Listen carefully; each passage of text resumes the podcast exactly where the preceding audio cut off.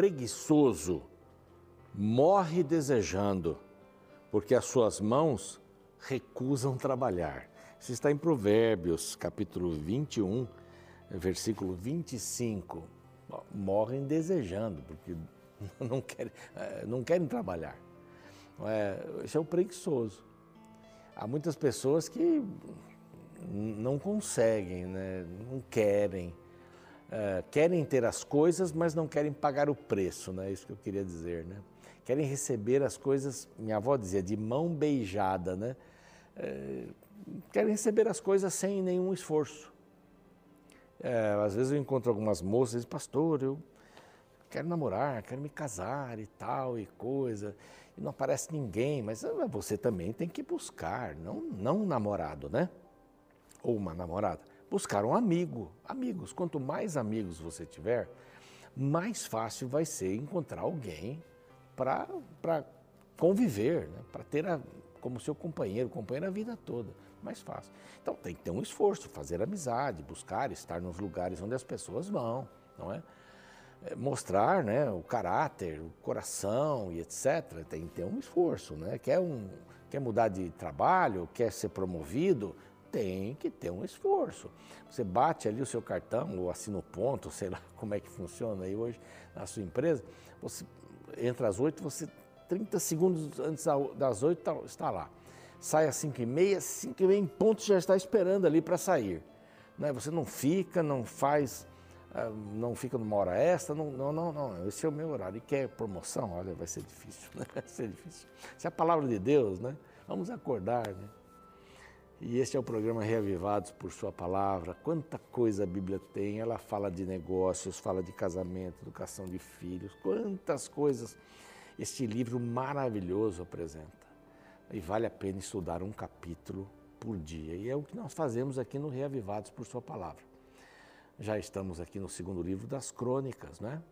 Já fomos ali de onde eu peguei, de, Mate, de Lucas 22 até o Apocalipse, Gênesis até o Apocalipse, e agora Gênesis até o segundo livro das crônicas, e você está acompanhando, que bom. Nós estamos no YouTube, nosso canal ali é Reavivados por Sua Palavra NT. Se não se inscreveu ainda, vai lá, se inscreva, vai ser uma honra para gente, tá bem? Copie o link, mande para os seus amigos, o link tanto do canal como o link do programa do dia, do capítulo do dia. Estamos no Spotify, estamos no Deezer e temos ali de Gênesis até, até o, o de hoje, né, que segundo Crônicas, é, é importante, 24 nós vamos hoje. Então, nós estamos nesse, nessas mídias todas, NT Play também, basta você acessar aí todas essas mídias para estudar com a gente. Você levanta com uma cama, estuda a palavra e sai para ser Jesus para as pessoas.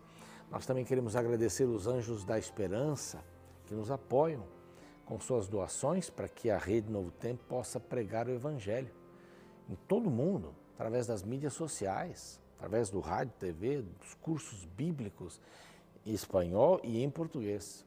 É uma gama fantástica. Quer se tornar um anjo da esperança? Aqui, ó. Temos aqui um, um WhatsApp para você mandar uma mensagem e tirar suas dúvidas. E também queremos oferecer para você essa revista, é gratuita. Basta pedir para este outro WhatsApp, vai pelo correio, tá bem? Anote o número aí para pedir no intervalo, passe para os amigos também. Revista que fala sobre oração, você vai aprender, vai enriquecer sua vida espiritual. Bom, vamos para o intervalo. Na volta, a gente vai estudar o capítulo 24 do segundo livro das Crônicas.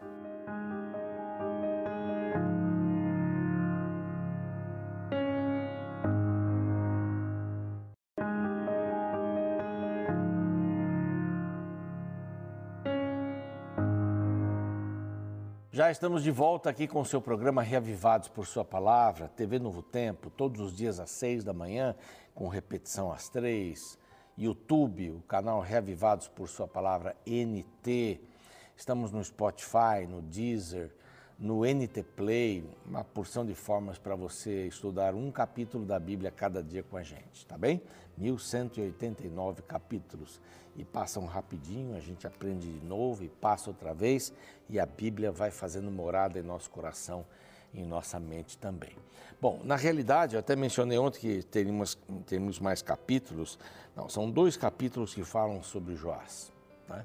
Tivemos vários capítulos aqui falando sobre Salomão e outros que passaram, mas aqui temos dois capítulos. E nesse capítulo agora, o 24, nós vamos ver propriamente dito o reinado de Joás. Ali o capítulo anterior falava sobre é, ele ter sido escondido e tal, e ficado até a morte de Atalia ou Atália. E agora vem o reinado propriamente dito. Tinha Joás, começa o verso aqui, sete anos de idade quando começou a reinar, e 40 anos reinou em Jerusalém. Ele morreu com 47 anos, né? E não foi uma morte muito legal, não. Tá? No, no início do seu reinado, debaixo da supervisão de Joiada, ele foi muito bem, foi muito bem. Mas depois que Joiada morreu, a coisa se degringolou e ele não foi mais o mesmo rei. Talvez estivesse ali dentro do seu coração, é, bom, quando eu ficar sozinho eu vou fazer o que eu quero, eu estou sob esse, esse homem essa família há muitos anos, eu vou fazer o meu caminho, eu sei o que é melhor para mim e etc e tal. Bom, mas nós encontramos aqui, é, aos sete anos, ele começando, lógico, ele não tomava decisões. Uh, Joiada foi o, o, regente, né, o rei regente, tanto é que na sua morte ele foi colocado no lugar onde os reis eram sepultados. E na morte de Joás, ele não foi colocado onde os reis eram sepultados. Vários destes reis que passaram em Judá é, não foram sepultados, alguns deles não foram sepultados ali onde os reis eram depositados, né? os corpos eram depositados. Mas coisas boas, não é? Era o nome da mãe, sempre dá o nome da mãe, né? Define o nome da mãe. É como, por exemplo, alguns cadastros, né? Você dá o seu nome e o nome da sua mãe, pronto. Aí, é, se tiver um homônimo, né? Se os nomes forem iguais, eles vão para outros, é, outros indicadores. Mas geralmente, quando fazem isso, já matam a situação. Então dá o nome da mãe, fez Joás, olha que beleza. Mas esse verso diz tudo. Esse é o resumo do capítulo. Fez Joás, vamos aqui nessa câmera, fez Joás o que era reto perante o Senhor todos os dias. Seria legal se esse, essa sentença acabasse aqui. Então, vamos lá repetir. Fez Joás o que era reto perante o Senhor todos os dias do sacerdote Joiada enquanto o sacerdote Joiada estava vivo, ele fez o que era reto perante o Senhor. Quando o sacerdote morre, morreu, então ele tomou outro caminho. Mas vamos deixar isso mais para frente aqui. Bom, tomou Joiada duas mulheres e teve vários filhos. Teve vários filhos. Depois disso, resolveu Joás restaurar a casa do Senhor. Maravilha. Por quê? Estava jogada às traças, não é? estes seis anos aí, quase sete de Atália, é, ela teve um outro propósito na sua, na sua vida, é, adorar Baal, não, não estava nem aí com a casa do Senhor. E Joás restaura a casa do Senhor. Ele reuniu os sacerdotes, os levitas, saíram pelas cidades de Judá para levantar dinheiro. Até eles estavam andando meio devagar, que disse, olha, apressa-se, apressem-se não é? Porém, os levitas não se apressaram, chamou Joiada e disse assim: Olha, por que esses camaradas não fazem o que eles têm que fazer? Né? Vamos buscar o imposto que Moisés, servo do Senhor, pôs sobre a congregação de Israel para a tenda do testemunho. Vamos usar esse mesmo imposto para a reforma do templo. Não é? Além de saírem, aqui, aqui vê o motivo, aliás, olha, no verso 7, porque a perversa Atalia, Atália, e os seus filhos arruinaram a casa do Senhor, usaram todas as coisas sagradas da casa do Senhor no serviço dos balins. Tiraram tudo que estava dentro do santuário e usaram para servir os balins, os deuses de Baal, lá as diversas formas de Baal. Então deu o rei ordem para que se fizesse um cofre, pusessem do lado de fora a porta da casa é, do Senhor é tipo do que o Novo Testamento chama de gasofilácio. Gasofilácio era uma urna com uma entrada para as moedas, para os saquinhos de moedas e tal, que ficava fora da sinagoga. É? Aqui ele fez alguma coisa parecida, não é? para colocar dinheiro, para colocar as ofertas, e foi incrível, foi incrível. Aqui diz o verso 10 assim: Então todos os príncipes e todo o povo se alegraram e trouxeram o imposto e o lançaram no cofre até acabar a obra. Povo teve alegria em dar. Aliás, uma oferta tem que ser dada com alegria, né? Sabe quando às vezes uma criança empresta um brinquedo para outra? empresta o um brinquedinho para ele brincar ali também com você, né? dá um carrinho para ele. Você tem um carrinho, dá um carrinho para ele ali, né? ou uma boneca, seja lá o que for. Aí o menino vai pegar o carrinho e o outro não solta, né? Vai dar, mas não solta. E quando solta, fica olhando, né? Perdi alguma coisa, né? Crianças, né? Mas alguns dão oferta, ofertas assim. Hum, estou dando, será? é isso, bom, é, agora já foi. Esse tipo de oferta não é de coração, né? Não é com alegria. É, a gente tem que dar atenção para as pessoas com alegria. Fazer uma visita para alguém que está enfermo, tem que, tem que levar alegria. Né? Tudo que a gente dá tem que ser dado com alegria, com satisfação. Porque daí há valor, né? E, e, tem outra coisa, né? Quando às vezes as pessoas dão presentes e ficam explicando o presente, né? Olha, esse presente aí eu comprei na minha viagem lá em tal lugar, né? Oh, estou dando uma valorizada no presente, né? Olha, isso daqui é importado. Não é? Oh, isso é coisa boa. Se você faz isso no presente, né? parece que o presente é mais importante que a pessoa, né? Mas quando você dá com alegria, você dá, e você fica olhando para a pessoa, a reação dela também, né? Mas é importante você dar com alegria. A oferta, o dízimo, não é um sacrifício. Deus me deu 100%. Ele pede 10% no dízimo. Só 10%. E ele diz assim: o dízimo é para você dizer que está debaixo do meu cuidado. A oferta é para você dizer quanto eu valho. Só isso não estipulo nenhum valor. Me diga aí, quanto você acha que eu valho como Deus?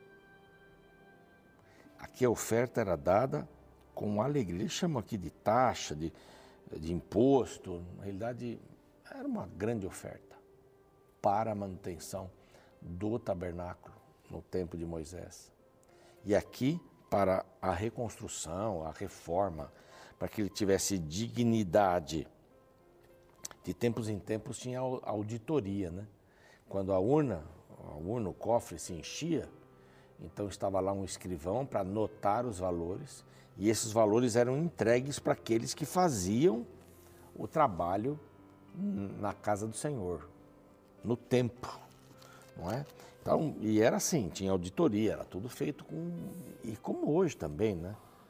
a igreja cristã onde você atua, ela precisa dar em tempo, de tempos em tempos, né, regularmente, um, um, relatório. Entrou tanto, fizemos tanto com isso e tal, porque o dinheiro que entra não é para o pastor, pelo menos em nossa denominação é assim. O dízimo não é do pastor, ele vai para um lugar maior e então, já com uma divisão previamente estabelecida, não, é, não, não varia de acordo com a entrada, é, o salário de um pastor adventista é igual no norte até o sul, do leste ao oeste. Não tem igreja maior, igreja menor, salário maior, salário menor, não, é o mesmo. Então há uma distribuição. E há países, há estados no Brasil que, que não têm subsistência própria financeira. Há países no mundo, então esse dízimo corre o mundo para ajudar lugares que não têm condições de manter não é, o, trabalho de evangelização. Então, isso é, isso é muito, tem auditorias ali certinho, está pondo o dinheiro no lugar certo, como e tal. Tem que ser transparente.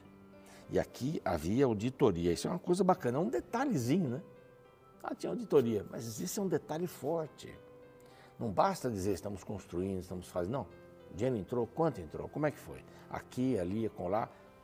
E, e deu no final a contagem certa está tudo ok, bateu a contabilidade. Né? Bom, aqui diz assim no verso 15 que eles terminaram a obra, fizeram os utensílios que tinham sido levados, não é? E fizeram todos os outros objetos de ouro, de prata para serem utilizados dentro do templo.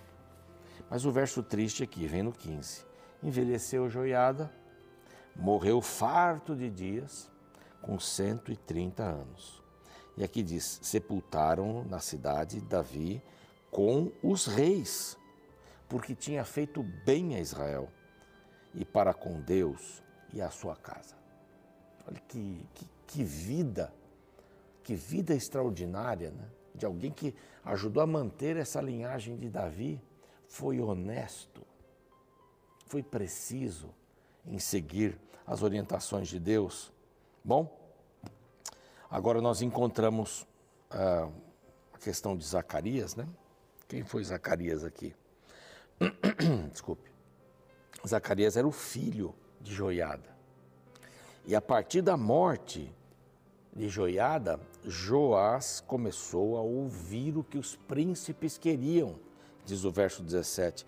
No verso 18, diz que ele colocou de novo os postes ídolos. Os ídolos. Então, por sua culpa, veio grande ira sobre Judá e Jerusalém. Porém, o Senhor lhes enviou profetas para os reconduzir a si. O objetivo do profeta era trazer o povo novamente para Deus. Profetas e testemunhas.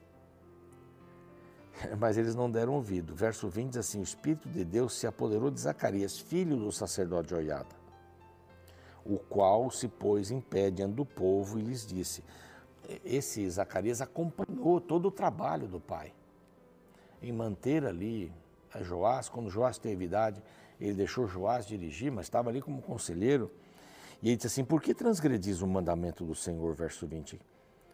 De modo que não prosperais. Por que deixaste o Senhor também? Ele vos deixou. Ele vos deixará. Conspiraram contra ele, o apedrejaram por mandado do rei. Então aqui a gente pode dizer assim: o rei matou Zacarias. E por isso, pouco antes de morrer, né, Zacarias diz assim: o Senhor o verá e o retribuirá. Quer dizer, toda ação tem uma reação. O que você está fazendo, Joás, vai ter uma consequência. Bom, a consequência veio através dos Círios. Deus enviou os Círios. Os Círios não eram muito mais numerosos do que os judeus. Venceram a batalha. Venceram a batalha. O tornaram, o, o, o feriram gravemente. E ele não suportou e morreu não foi sepultado com os reis, diz aqui. Não foi sepultado com os reis. Que pena, não? Teve um início tão bom. Parece que essa história aqui é parecida com aquele, aquele assunto de do guarda parar alguém porque passou o sinal vermelho e o guarda perguntou: o senhor não viu o sinal vermelho? E o motorista responde assim: o sinal vermelho eu vi, eu não vi o senhor, como guarda que vai me dar multa. Então, enquanto Joiada esteve com Joás, está tudo bem quando jo, Joás, Joiada, morreu, Joás ficou sozinho. Então, quer dizer, se o guarda não está ali, eu paro no farol vermelho. É? Se o guarda estiver ali, eu, não, eu, aliás, eu paro no farol vermelho, se o guarda não estiver, eu sigo. Então eu só vou obedecer quando os olhos estiverem sobre mim. Eu vou obedecer porque é certo obedecer. Não é? Por amor eu vou obedecer. Então Joás teve um fim é, terrível. Amanhã nós vamos ver o nono rei de Judá, que é Amazias. É uma presunção tremenda. Vamos tirar algumas lições disso também. Vamos orar. Pai bondoso, nós lamentamos o que aconteceu com Joás, mas isso pode estar acontecendo conosco hoje. A gente, enquanto tem a presença é, bem clara do Senhor na vida. De repente um problema ou outro acontece e a gente então começa a tocar a vida sozinho. A gente se esquece da história, do que aconteceu, como é que o Senhor nos tirou da lama. E tocamos como se nós mesmos fôssemos deuses.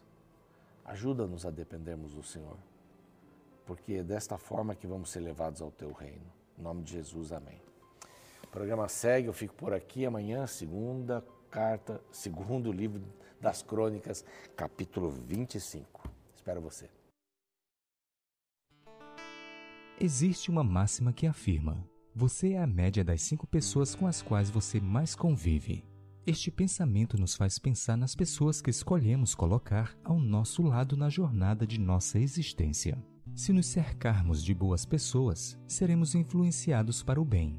Se nos cercarmos de pessoas más, seremos arrastados para o mal. É uma regra lógica tão simples, mas que às vezes ignoramos. O capítulo 24 do livro de 2 Crônicas descreve como o reinado de Joás foi influenciado pelas pessoas que ele escolheu colocar ao seu lado. Logo nos primeiros versos lemos: Tinha Joás sete anos de idade quando começou a reinar e quarenta anos reinou em Jerusalém. Era o nome de sua mãe Zíbia de Berseba. Fez Joás o que era reto perante o Senhor todos os dias do sacerdote Joiada Joás era apenas uma criança no trono de Israel. Inexperiente, ele precisava de pessoas capazes lhe cercando. E foi justamente isso que aconteceu. Perceba como o texto bíblico vincula o sucesso de seu reinado à presença do sacerdote Joiada ao seu lado. Veja o que aconteceu após a morte do sacerdote. Depois da morte de Joiada, vieram os príncipes de Judá e se prostraram perante o rei, e o rei os ouviu deixaram a casa do Senhor, Deus de seus pais, e serviram aos postes ídolos e aos ídolos. E por esta sua culpa veio grande ira sobre Judá e Jerusalém. No capítulo de hoje podemos perceber dois momentos na vida do rei Joás: um de prosperidade e obediência a Deus e o outro de apostasia e fracasso. O fator decisivo para a transformação de um cenário para o outro foram as pessoas que ele escolheu dar ouvidos. Esse é um princípio importante para todos nós. Embora nossa missão seja amar a todos, não significa que devemos seguir o exemplo de todos. Devemos ser seletivos em relação aos indivíduos que serão nossos heróis, aqueles que serão nossos modelos. Afinal, se quisermos ser pessoas boas e de sucesso, não podemos nos espelhar nos maus e fracassados que atravessam nossa vida.